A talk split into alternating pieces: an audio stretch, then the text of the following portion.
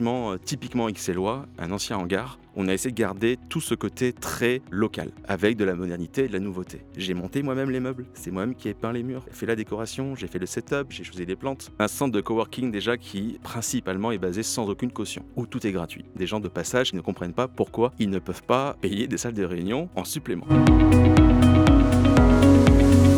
On est un centre à taille humaine, c'est le cas chez nous, c'est vraiment le cas. Donc nous, nos valeurs sont l'éco-friendly, sans papier dans le centre et finalement aucune caution. Et ce côté intergénération, c'est super. Il y a une bienveillance, un rapport d'expérience. Quel plaisir de voir des gens d'un certain milieu et cette expérience évoluer dans une autre sphère. Et ça, c'est quand même super enrichissant et on peut se dire qu'à tout âge, on peut encore apprendre. Bienvenue pour votre nouvel épisode WAM Talk, votre podcast qui vous ouvre les portes de sa communauté WAM Work and Meet. Alors à côté de moi, pour co-animer ce podcast, vous retrouvez bien entendu notre co-créateur du projet, Jonas Benadi. Salut Michel. Jonas, tu as un invité, comme chaque fois, c'est le concept du podcast. Je vais te laisser le présenter, puis après on va lui lancer notre challenge. Mais oui Michel, et donc pour cet épisode, on a la chance et le plaisir de recevoir Jean Damien euh, de chez Mate Office AXL, notre franco-canadien qui vient avec plein de nouveaux concepts qu'on connaissait peut-être un petit peu moins en Belgique, et donc euh, on est super content de pouvoir l'avoir à notre micro aujourd'hui. Tu titilles ma curiosité, alors un à moitié français qui rencontre un Canadien, on va bien s'entendre.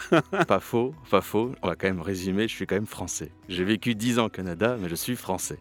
On en a parlé, c'est pour ça que je te fais le clin d'œil. J'ai coupé mon accent, ok, venant de Toulon. Pareil. Pareil pour vous, mais euh, non, non, je suis français. on, va, on, va, se tutoyer. Et là, la courbe d'audience vient de faire. Désolé, cher auditeur.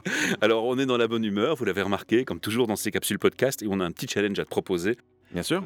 Un petit jeu. C'est un speed dating pour convaincre les nomades, les personnes qui télétravaillent ou qui se déplacent en Belgique, de s'arrêter dans ton coin, de se dire je me pose et j'ai envie de travailler là. Pourquoi T'as trois minutes pour me convaincre? Challenge levé Challenge levé, top chrono. Déjà, bonjour à vous deux, merci pour l'accueil. Qu'est-ce que je pourrais dire sur Mate Office qu'on ne sait pas encore?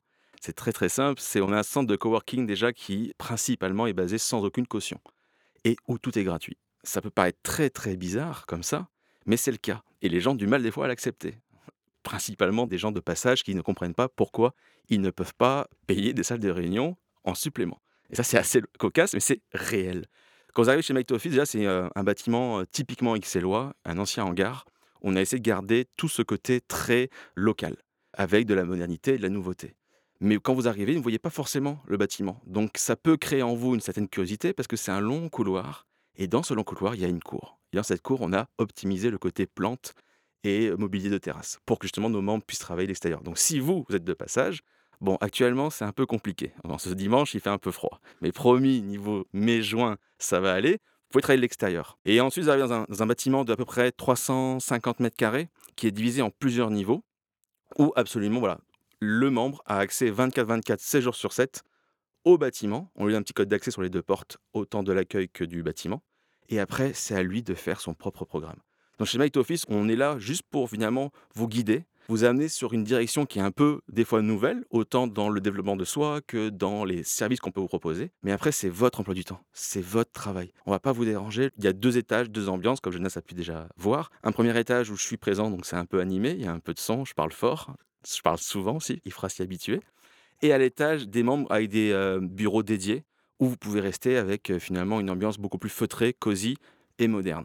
Donc on a essayé de mettre quelque chose, un projet qui est, euh, on va dire, personnel, et ça se ressent. On est un centre à taille humaine. Alors je sais, c'est à la mode. Beaucoup de coworking le disent, nous sommes un centre à taille humaine. C'est le cas chez nous. On va pas vous faire de la fausse pub, c'est vraiment le cas. Donc le but étant d'amener la personne à travailler dans un univers qui soit propice au travail et surtout ne pas utiliser la voiture. Donc nous, nos valeurs sont l'éco-friendly, sans papier dans le centre et finalement aucune caution. On essaie de synthétiser tout ce que j'ai pu apprendre moi au Canada lors de mes différents passages dans des centres de coworking et pourtant c'était des gros groupes. Je ne vais faire aucun name dropping donc je ne dirai aucun nom, mais vous avez une solution adaptée justement pour une clientèle qui est tout à fait nouvelle et qui n'est pas adaptée. Ce qu'on a vraiment beaucoup apprécié nous chez Mate Office, c'est ce milieu intergénérationnel. On a différentes générations qui se côtoient sur le même centre et surtout des gens qui n'ont pas à la base une connaissance réelle du coworking. Des gens du quartier principalement, donc du on va dire Châtelain, euh, quartier européen, des Excellois, qui sont passés par là et qui veulent découvrir quelque chose de différent. Et ce côté intergénération, c'est super. Il y a une bienveillance, un rapport d'expérience que moi, moi, je n'avais pas. Et surtout, quel plaisir de voir des gens d'un certain milieu et cette expérience évoluer dans une autre sphère qui était la leur avant. Et ça, c'est quand même super enrichissant et on peut se dire qu'à tout âge, on peut encore apprendre. Pour résumer, j'espère que j'ai fait mes trois minutes. On est sur quelque chose d'assez nouveau, moderne, mais surtout proche des personnes. Et c'est ce qu'on essaye de maximum de finalement euh, proposer aux gens. Donc vous avez vraiment accès à tout. Ça va au soda, aux fruits, aux noix. C'est gratuit. Servez-vous librement. Franchement, allez-y. Ne me posez pas la question ça va prendre une pomme. Wow, comme vous dites. Wow. Donc on essaie voilà, au, au maximum de faire une formule toute incluse, sans prendre le client en traître et à la fin du mois recevoir cette petite facture d'extra qui enquiquine un peu tout le monde Et qui fait la différence. et qui fait la différence. Voilà. Donc nous, vous prenez une formule qui peut être euh, au mois ou autre, et après, on vous laisse une totale liberté dans vos mouvements, tout en ayant accès à la place Flagey, qui je pense est euh, une des places iconiques de la région euh, bruxelloise. Et la rue s'appelle la rue de la Brasserie. C'est quand même assez cool. En plus, il y a plein de bars autour. Alors ça, on On peut... ira prendre une bière. Avec grand plaisir. T'as répondu au challenge, t'as pris tes trois minutes, c'est bien. Maintenant, ce qui nous intéresse après le challenge de te présenter comme ça, et là, je suis persuadé que t'as déjà donné envie de s'arrêter dans ton espace, c'est qui est la personne derrière? Alors, on a déjà un peu dévoilé, mais j'ai envie de connaître ton parcours. Comment on en arrive à un tel projet? Bah, moi, j'ai toujours eu un petit esprit entrepreneurial déjà. Toujours entrepreneur? Toujours, j'ai jamais travaillé pour qui que ce soit. Et j'ai fait un stage et ça s'est très mal passé. Donc, euh, Ça t'a guéri de. Ça m'a guéri. c'est une sorte de sparadrap que tu tires très très vite et après bah, tu t'y habitues. Non, le goût aussi d'entreprendre, le goût d'innover, comme un peu ce que fait Jonas, je pense. Il y a des gens qui sont plus euh, portés sur cette passion d'entrepreneuriat et c'est ce que j'essaye un peu de montrer aussi aux membres qui viennent chez Might Office que c'est pas parce qu'on n'a pas de budget ou que finalement on n'a pas de networking qu'on peut pas réussir. Et je pense qu'un networking ça se travaille. Donc le projet Mate ça se sort d'une solution très simple. J'avais une société au Canada de relocation pour expatriés avec ma conjointe Marine. Nous sommes arrivés en Belgique parce qu'on voulait découvrir un nouveau pays et se rapprocher de nos familles qui vivent en Europe. Et en arrivant sur place, je suis allé voir un coworking, une chaîne de coworking très connue, où on m'a proposé finalement une solution très onéreuse. Il fallait payer un premier mois, un dernier mois, une caution, et tout était payant. Et là, je me suis dit, ok, mince, il y a un truc à faire. Il y a un marché parce que moi, freelance, j'ai pas 5000 euros à mettre en caution, ou c'est de l'argent qui n'est même pas bloqué. La société joue avec cet argent et, ainsi de suite. Je me dit, ok, là, il y a un truc à faire parce que je pense qu'il y a une clientèle, surtout sur Bruxelles, multi, on va dire, ethnique, expat à fond. On peut vraiment trouver une clientèle propice à, ok, je veux un centre, je paye juste 369 euros le mois, c'est tout. Je vais pas mettre 2000 euros de caution parce que je les ai pas, premièrement. Et de deux, même si je les avais, ça m'embête de les mettre en caution. Donc, ce projet, c'est un peu dans ma tête. euh, Une révolte? Non, pas, non, non, je suis pas anarchiste, je suis pas anarchiste quand même pas. Ça s'est un peu dénoué et c'était avant Covid. Donc j'ai commencé ce projet en décembre 2019 et là, comme tout le monde, la vie était belle, les oiseaux chantaient, c'était super. Et puis la claque. Et la claque, la claque, ça a mis quasiment un an, entre-temps, différents pépins administratifs avec la commune d'Ixelles et autres. Voilà, c'est des tracas administratifs qu'on m'avait prévenu qu'il y aurait, mais je n'avais pas au- autant anticipé qu'ils seraient aussi conséquents et aussi, on va dire, importants. Ça a mis du temps à se créer, ça a mis du temps, mais en mettant du temps, et ce que je un peu aussi recommande aux gens, le projet dans ma tête, il s'est super bien lissé et je connais ce centre sur le bout des doigts. Et quand je dis sur le bout des doigts, c'est-à-dire que j'ai monté moi-même les meubles. C'est moi-même qui ai peint les murs. J'ai fait la décoration, j'ai fait le setup, j'ai choisi les plantes. Donc oui, peut-être. Mais t'aurais dû me dire ça au début, parce que déjà rien que là, moi j'ai envie d'y aller du coup. Ouais, je- Challenge Tu vas couper, tu vas modeler et tu vas le mettre debout. Il a déjà très bien compris le concept du podcast.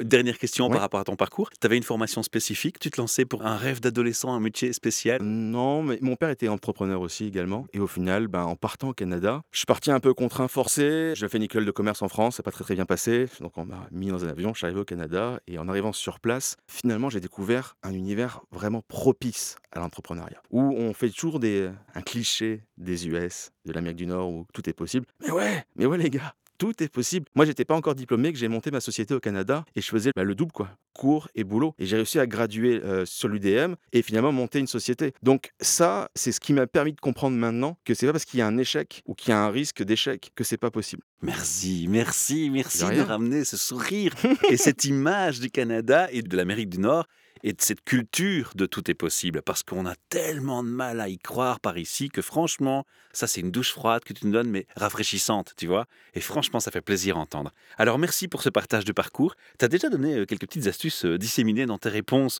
pour les auditeurs qui voudraient euh, entendre un peu un partage d'expérience. Mais malgré tout, je vais te poser la question. Bien sûr. Est-ce que tu aurais envie de transmettre un enseignement à ces entrepreneurs, outre les messages que tu as déjà donnés, d'oser, d'y croire et de se lancer, que tout est possible? Si tu devais donner un conseil d'une chose à ne pas faire, par exemple, Partir seul, partir seul, mauvais plan? Non, partir seul, euh, pas euh, créer seul.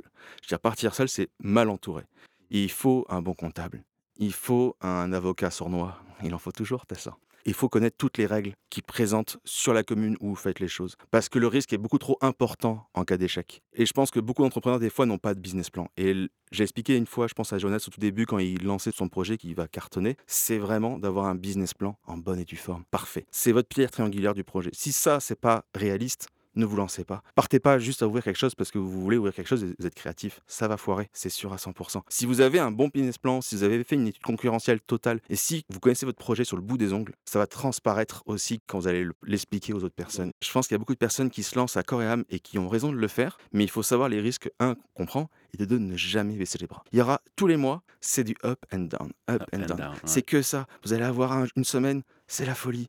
On a fait trois contrats, c'est top. La semaine d'après, on a une mise en demeure. Chou blanc. On ne sait pas pourquoi, on a une mise en demeure, mais elle est là, et il faut réagir. Et je pense que quand on est préparé à ça, que mentalement, la vie d'entrepreneur, c'est pas finalement euh, une série américaine, pour le coup, où vous allez avoir que des up et jamais down, c'est impossible. Il y aura toujours des échecs, et il faut juste être capable de les surmonter. Donc, entreprendre, oui, mais avec des outils, et surtout, à la base, faire un travail, mais impeccable. Et il y a des boîtes, hein. moi je suis passé par une société, je vais peut-être les nommer parce que c'est assez cool, Bien sûr. Anago, une boîte belge, qui fait des business plans juste où on remplit nos data, et c'est que de la data qu'on remplit, mais toute l'ergonomie Et bien pensé. est bien pensée. Mais ça m'a aidé. Bon, alors, euh, c'est sûr qu'auprès des banques, euh, en ce moment, c'est pas la folie folie quand on a moins de 35 ans et qu'il faut prêter de l'argent. Donc c'est sûr que c'est pas adéquat. Mais ça m'a quand même aidé pour du leasing pour des meubles, ça m'a aidé pour euh, voir des partenaires, pour des fournisseurs et autres. Et je pense que ça, il y a des fois des comptables qui font des business plans un peu trop sommaires. Trois ans, mais il n'y a, pas de détails. Si vous faites un business plan de 40 pages, explicatif, voici toutes mes dépenses, ce que je prévois sur trois ans, voici toutes mes rentrées sur trois ans, ça, ça fera la donne. Bah ça fera la donne parce qu'on va savoir réellement le projet sur le bout des ongles. Donc voilà, mon plus gros conseil que je peux donner aux entrepreneurs, Retrousser les manches. main dans le cambouis et connaître son projet et surtout pas ouvrir pour ouvrir parce que, de toute façon, des coworking, pour citer que ce que nous faisons actuellement, sur Bruxelles, il y en a combien? Il y en a peut-être 150, on ne sait pas. Nous, on fait une ligue de concurrents, elle, elle s'agrandit euh, de semaine en semaine. Mais est-ce que sur ces 150, il n'y en a pas qui vont soit arrêter, soit changer d'activité? Sûrement. Et puis même, est-ce que ce sont des concurrents ou des potentiels partenaires? C'est une autre question. La concurrence, c'est des partenaires. Voilà. C'est ce qu'il faut savoir, c'est que quelqu'un qui ouvre, vous êtes marchand de glace, un autre glacier ouvre en face, mais c'est super. Dans tous les cas, ça va te challenge déjà. Il vous challenge, ça va vous pousser vers le haut. Nous, on s'aperçoit aussi pourquoi on marche avec Work and Meet et ce réseau, c'est de prendre aussi un peu des idées sans les copier, mais les changer, les transformer, et surtout se voir, ok, pourquoi ils font ça eux? Ah, ils font ça parce que ça ramène ça. Ok, peut-être que nous, si on crée quelque chose de pas similaire, mais plus Dans la même adéquat, optique. dans la même optique, voilà. Et je pense que la concurrence, c'est des partenaires. Point barre. Les gens qui ont peur de la concurrence, bon, bah alors. euh, Ils n'ont pas compris leur Ouais, business. non, mais vous installez en Loire-et-Cher tout seul au milieu des champs et là vous êtes tranquille, c'est sûr que là c'est vous êtes peinard. Ça, c'est un super euh, chouette message. D'ailleurs, on est, je fais une parenthèse au micro. On est assez fiers, de, dans notre SBL de Podcast Factorial, de devenir partenaire en fait de Work and Meet et de collaborer sur ce projet podcast pour vous mettre en avant, vous mettre en valeur et ouvrir et pousser les portes des Work and Meet. Je trouve que ça vaut la peine. Écoute, euh, la Et j'y crois, sinon je le partagée, ferai pas. Alors, puisque je te fais parler un petit peu euh, jeunesse, tu sais que c'est ta minute, hein, c'est ton moment d'intervention. On va te demander, toi qui connais si bien cet espace et qui l'a vécu, parce que moi j'ai pas encore eu cet honneur et cette chance, mais ça ne va pas tarder, Avec plaisir.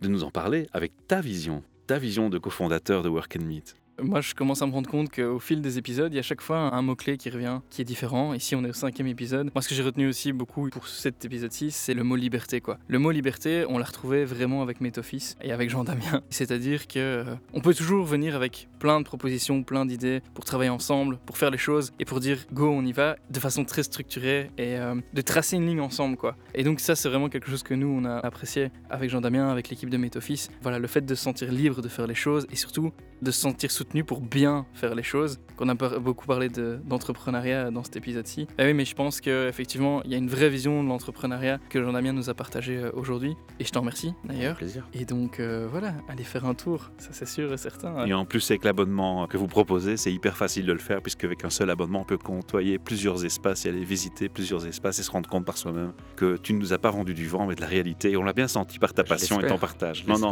je suis convaincu. Moi, ce qui m'a beaucoup euh, plu, c'est cette histoire d'intergénération aussi. Parce que je pense que les générations, même si elles ne sont plus actives et qu'elles sont par exemple retraitées, mais qu'elles sont présentes dans ton espace, elles peuvent surtout partager leurs renseignements.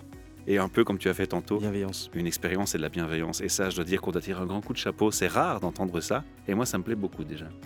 Voilà, on clôture ce chapitre, on clôture cet épisode. On vous invite à rendre visite à cet espace, à rencontrer euh, Jean Damien et lui serrer une grosse main bien franche et de boire une bière ensemble. Et sur euh, cette terrasse en plein soleil, parce que le, le soleil, au moment de la publication de cet épisode, il y sera. Merci à vous tous Merci et à à très tous. bientôt pour Merci de beaucoup. prochaines aventures. Wham Talk. À bientôt. À bientôt.